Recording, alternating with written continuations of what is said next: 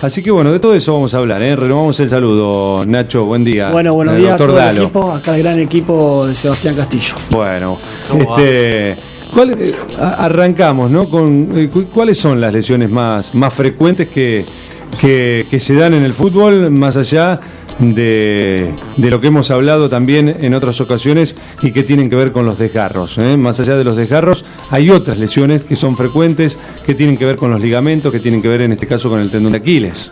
Sí, exactamente. El, el- el fútbol es un deporte que genera muchas lesiones porque es un deporte de contacto, así como el hockey, como el básquet, como el handball. A diferencia del rugby, que ahora estamos en, en el mundial, en pleno, Pleno mundial, mundial. que es un deporte de colisión. Sí. Que ya hace unos años se le empezó a, a denominar de esa manera y es un deporte que tiene más lesiones. Bueno, en el fútbol con la evolución física hemos hablado esta semana, ¿no? Eh, con- a raíz de la lesión de, de este chico Ham de Argentinos Juniors, Sí, eh, sí, provocada por, por Carlitos Tevez, una fractura. Sí. Este, el fútbol eh, ha tenido una evolución física tal que, también lleva estas cosas, eh, con la mentalidad, con las cosas que hay en juego, con la presión, sumado a todo esto. Este, un cóctel, mm, dijimos esta semana en el arranque, el lunes, un cóctel explosivo que se da en el fútbol, ¿no? Sí, sí, sí. Bueno, ahora yo creo que vamos a estar en, el comienzo de un cambio en, algunas cuestiones eh, técnicas y de control en el fútbol. Eh, se está hablando mucho últimamente de los avances tecnológicos que utiliza el rugby, eh, que utiliza la tecnología para, para el bien del deporte. Eh, el fútbol tiene, todavía está muy atrasado en eso y eso permite que haya muchas lesiones, porque permite un juego que no es tan limpio, eso también va en desmedro de la técnica. Así que yo creo que en un futuro se van a empezar a utilizar, ojalá que se empiecen a utilizar las cámaras y un, un tercer árbitro o, o- o alguien que esté desde afuera guiándolo al árbitro con más precisión para que eh, se siga más, más de cerca y, y entonces eh, se le haga hincapié más a la parte técnica y futbolística. Pero bueno, eso todavía estamos en pañales y, y no, no Está se bien. Lo máximo que ha avanzado fue en la Liga Italiana, en la segunda división, que eh, se saca la tarjeta verde cuando hay eh, juego limpio, por decirlo de alguna manera, o fair play de alguna manera. Eh, no sé a qué se hace referencia. Eh, yo, por lo que pude observar por internet, eh, una, una jugada de un jugador caído dentro de la cancha, eh, el del otro rival, el rival tira la pelota afuera para que atiendan y le sacan la tarjeta verde. O sea, no es muy. eh, Común, pero bueno, como, como, sí. como un premio. Exacto, es como un premio, no sé, realmente acumulando la tarjeta verde qué es lo que termina después, eh, obviamente consiguiendo, pero bueno, en principio es una manera de, de, obviamente avalar el juego limpio en el fútbol. Sí.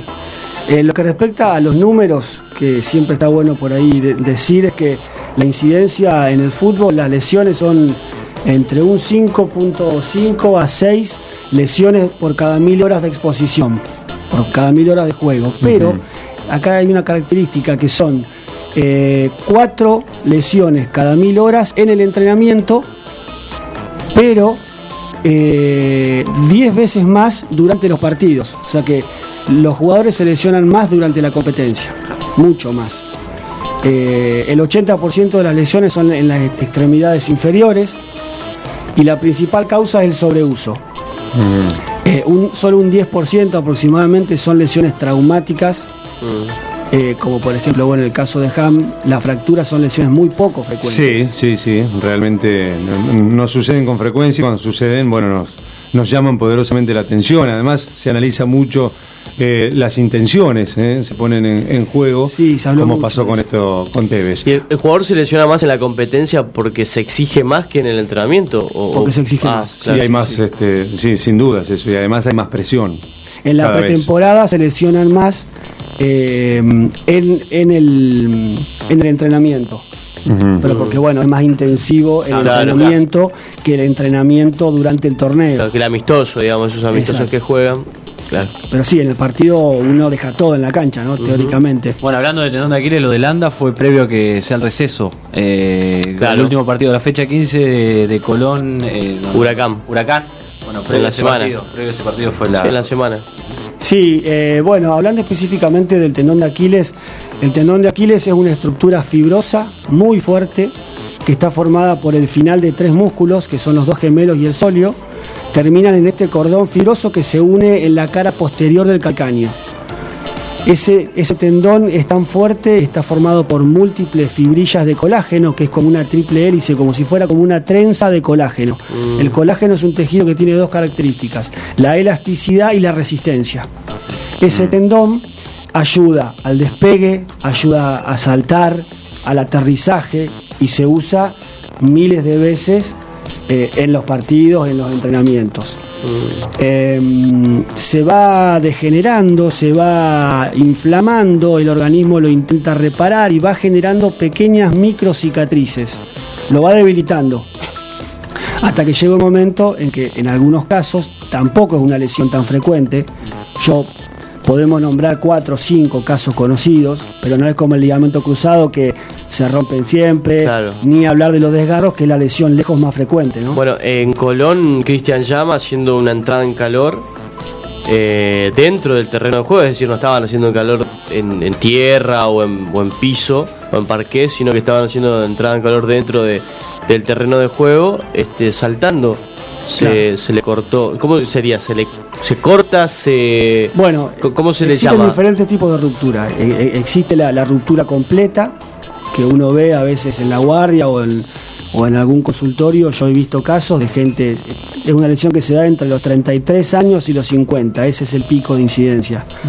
Eh, la gente que no está bien acondicionada, que no está bien preparada, se da mucho en futbolistas de fin de semana, se rompen completamente el tendón. ¿tac? Se ve como un hachazo, como un hiato, al examen físico es claro. Pero en los jugadores de fútbol generalmente son lesiones crónicas que se van rompiendo de a poco, que, que se van arrancando, se van desgarrando de la inserción, como el caso de Gago. Gago tenía una lesión crónica que, que, que- venía siendo tratada y cuidada este, y se fue desgarrando desde lo profundo a lo superficial hasta que, bueno, fíjate vos que Gago automáticamente sabe lo que le pasa. sabía, Sí, ¿no? Decía, sí, sí. se me cortó, se me cortó. Decía. dicen que el, el, digamos el, el momento en el cual se corta el tendón Es muy este, típico. muy típico, muy particular y que todo el mundo se da cuenta. Todos se dan cuenta. El paciente refiere que le tiran un piedrazo, se da Sí. vuelta para ver quién le, quién le, quién le, o quién le pegó una patada o quién Claro. le te, por el chicotazo que da el este, este tendón tan fuerte. Ustedes saben que yo, yo recuerdo, eh, perdón Mariano, eh, a un jugador que sufrió esta lesión. Eh, tres, creo que tres veces se le cortó el tendón de Aquiles y se retiró así. Fue el Beto Márcico, Alberto Federico Márcico. Sí. Y la última vez fue jugando frente a Colón, eh, con la camiseta de gimnasia. Era un partido en el cual la pelota eh, creo que transitaba por otro sector de donde estaba él en la mitad de la cancha y él se quedó paradito, levantó los brazos y todo el mundo, y además recuerdo mucho el gesto de los compañeros. Porque, porque era eh, este, automáticamente no solo eh, la lesión que tenía, sino que era significaba el retiro de Márcico. Claro, porque uno y todo el mundo que- fue a. eh, eh, o sea, se paró el partido, fue casi un homenaje eh, que Uno se hizo en pleno segundo- partido a, a Márcico. El, el jugador en ese segundo sabe que por seis meses no va a volver a jugar. Claro, sí, sí, sí. Bueno, para Márcico que ya este, venía Claro, con, ya eh, eh, dos lesiones anteriores del mismo tipo, se quedó parado, levantó el pie, después se tiró al piso y, a- y a- y ahí fue el final de la carrera de, del Beto Márcico, justamente en un partido con Colón. ¿Y, eso, eso es quirúrgico, doctor? Eso se... Sí, sí, sí. Generalmente. ¿Y cómo son- se une? ¿Cómo se reconstruye? Bueno, existen diferentes técnicas. Cuando es un- una ruptura completa, Mm. lo que hay que hacer es suturar el cabo con el cabo, o sea, los dos extremos de la ruptura, coserlo con un hilo especial, este, un hilo muy, muy resistente, y en algunos casos se hace una aumentación de esa sutura, porque la sutura hace la fuerza, hablando digamos ya mecánicamente, hace la fuerza en la zona donde uno cose. Claro. Entonces muchas veces se hace una aumentación con un arpón que se clava en el, en el calcaño y eso se ata a la sutura, entonces le quita carga y, y cicatriza mejor. Eh, la técnica es esa, a veces también se hacen cuando no hay un buen tendón de este remanente, se, se coloca un injerto de otro tendón que puede ser del paciente o puede ser de un, de un cadáver. Este, mm, y para las rupturas parciales que no generan esta impotencia funcional, existen los tratamientos conservadores o la aumenta, hoy en día la, la aumentación biológica con, con terapias que apuntan a mejorar la cicatriz, a estimular el colágeno, como son las células madre y los factores de crecimiento, pero la ruptura completa es quirúrgica. Ahí, ahí eh, estamos hablando de, futbolistas y de deportistas, este, pero por ejemplo yo conozco eh, un, colega y amigo como Maxi Ahumada que, que creo que sufrió dos o tres y, y creo que en las dos, pier, en las dos piernas. Sí, qué mala suerte, sí. eh, pero digo, eh, hablando de jugadores y de, y de deportistas, por eso yo no le juego al tenis a, Hace rato que no lo enfrento a Ahumada porque tengo miedo que se vuelva a lesionar. Aparte ya está grande. No querés ser la, Eh, claro, la causa. entonces eh, por eso he, decidido por el momento no, no atenderlo más. Pero no, volviendo al tema, ¿hay, ¿son propensos? ¿Hay algunos jugadores que son propensos a este tipo hay, de lesión? Hay algunos factores que son eh, intrínsecos y extrínsecos. Los factores intrínsecos, eh, el peso, por ejemplo, el, el- el estar con sobrepeso, eso influye. El tipo de pie, los pacientes que tienen este, una mala pisada o un pie cabo o un pie plano, que eso hace de que cambie el eje de fuerza y sobrecargan el Aquiles, la nutrición es fundamental, la edad. Por eso, Claro. por arriba de 30 años, eh, aumenta mucho la probabilidad. Este, y los factores extrínsecos que no son propios del paciente, el entorno, el equipamiento, el campo de juego, el botín. Mm, O sea que hay, es, digamos, son este, multifactoriales. Y hay, hay familias que tienen eh, el colágeno más débil, o sea, familias digo porque es genético, eh, que tienen un colágeno más menos resistente. eh, y esto, bueno, puede provocar la ruptura más, más fácilmente. ¿Le sucede, perdón, Seba, le sucede a, a personas que no practican deporte?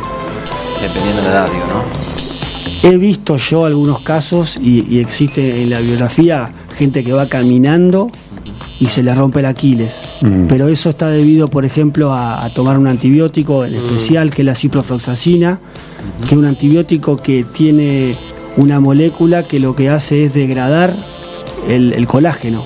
Yo he visto pacientes que están tomando ese antibiótico y se le rompieron los dos Aquiles de forma espontánea, caminando.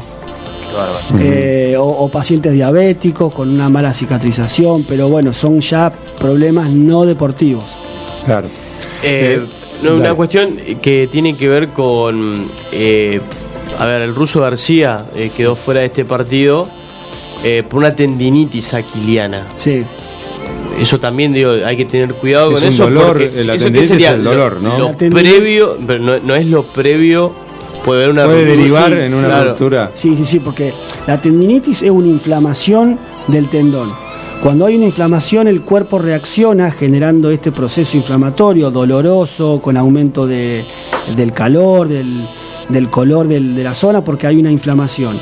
Si resuelve normalmente, no queda cicatriz, pero muchas veces quedan pequeñas cicatrices. Entonces, tendinitis, tendinitis repetitivas debilitan la estructura. Bien. Con respecto a la, a la lesión de Ham, eh, porque, a ver, eh, jugadas con pierna levantada, alguna, algún planchazo, este, se observa en el fútbol argentino. Aquí se dio justo que Yo dio en el, que- en, el, en- en el lugar exacto Sí, para que se diera ¿no? esta fractura, porque cómo le queda el pie al chico es increíble, ¿no? Yo creo que fue mala suerte. Mala suerte, mucho mala suerte para Ham y para Tevez también, porque creo que no, no se lo merece Tevez. no, ni Eh, hablar. fue justo, la plancha levantó la patita Tevez. Ujú. este, ellos ya venían forcejeando de antes, había como Sí, una, había un había roce, como un una roce. guerra entre ellos, pero eh, justo levantó la pata y justo Ham la deja regaladita. Sí, Es un milisegundo Sí, sí, sí. que queda la tibia en el aire regalada y el planchazo le da de lleno. Son jugadas muy inoportunas porque durante un partido vemos un montón de esas jugadas. Pero si le da en el pie o si el paciente justo la corrió un poquitito, ya no le pega de lleno. Sí, es y, cierto. y- y le provocó una, una fractura del extremo distal de la tibia y del peroné, una fractura expuesta. Sí, que requirió dos intervenciones quirúrgicas, ¿no? Ayer eh, realizaron la segunda. Claro, sí, por eso se hacen dos veces, porque primero se hace una, una toilette, Ajá. una limpieza, porque el hueso sale y rompe la piel. Entonces, como bueno, en- toca el exterior, eh, se llena de microorganismos, hay pasto, tierra en la cancha, entonces se hace primero una limpieza se controla esa herida, se hacen unos chequeos de sangre, se deja la pierna eh, eh, inmovilizada o contracción para que se vayan acomodando las partes blandas y una vez que uno está seguro de que eh, de que esas partes blandas no tienen infección, ya puede entrar a operar y, hacer un tratamiento definitivo que es una osteosíntesis. Mm. es decir, es una fijación del hueso con un material de titanio generalmente o de, o de acero quirúrgico, pero en este caso creo que titanio, con un clavo que se mete y va por adentro de la tibia y se fija con unos tornillos. Se, queda, se, puede quedar igual de como estaba antes en un tipo de lesión como este. bueno, pierde algún tipo de movilidad. Yo la pregunta la hago para los dos casos, para el tendón de Aquiles también. Decir que queda igual es muy difícil, porque el organismo una vez que se rompe, viste, después lo que hay es una reparación. Lo que pasa que el hueso cicatriza, para, para comparar un caso con el otro, el hueso cicatriza mucho mejor que el tendón. Bien. Entonces, por ejemplo, hubo, hubo muchos casos, podemos nombrar uno reconocido, el de Maradona, que tuvo una fractura grave de tibia y el tipo se recuperó y, ganó el mundial y después, jugó como, lo, como nadie. con, rotura, justo hoy se cumple un aniversario de, esa lesión de la con rotura de, ligamento en el tobillo. Sí, nada, fue una lesión de aquella. Ahí sí creo que hubo un ahí poco fue de mala, fue terrible. Sí, lo, que por ahí llama la atención esto que decía Tío está bueno. A, ver, a mí me gusta la mirada del doctor porque es un especialista, está fuera de nuestro ámbito. Nosotros, si hablamos o no, es más que nada deportivo y demás, pero usted, digamos, tiene una mirada no solamente crítica, sino de otro punto de vista. Y, y, Tevez va como con la pierna, como en el, con el pie, la plancha, digamos, bien puesta, ¿no? Digo, yo, yo creo que en ese momento, sí, sí me, si se da cuenta o no que puede hacer daño, eso es lo que voy. Yo, yo la vi muchas veces. Yo creo que si no lo hubiera quebrado, yo no me doy cuenta que va con mala leche. Mm. Para nada. Sí, pues si no lo quiebra, quizás pasa como una jugada. Sí, eh, una jugada que van a trabar. Complicada, que van a trabar, uno con la piernita un poquito más alta y, se terminó ahí. Yo creo que ningún jugador quiere quebrar al otro. Sí, yo también. Pero sí quiere ir fuerte. Salvo Ruggeri cuando se le tiró a, ah, Chilaver. Que él lo, él lo dijo. Que lo dijo, que lo, dijo, que lo quise matar. Este, prácticamente. Bueno, eh, estamos sobre el Sport Center. Eh, no sé si ya estamos al aire, todavía no. Porque quiero una línea, aunque sea, de lo que van, lo que vas a vivir mañana, doctor, eh, con respecto a esta novena jornada conjunta de la Asociación del Fútbol Argentino y la Asociación Argentina de Traumatología del Deporte. Así es. Este, sí, es una jornada que se hace todos los años en el predio Julio Humberto Grondona que lo organiza la Asociación Argentina de Traumatología del Deporte y que invita a la Asociación Argentina de Artroscopía. Es un curso que dura todo el día. Va a estar bueno porque se divide en dos partes. Una parte práctica con el, con el manejo en el campo de juego, con, los, con, el, con el, el cuerpo médico de la selección.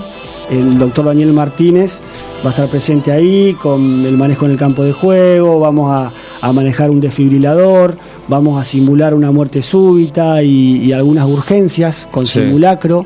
También va a estar el doctor Zuliato, que es eh, médico, fue eh, mucho tiempo médico de Racing.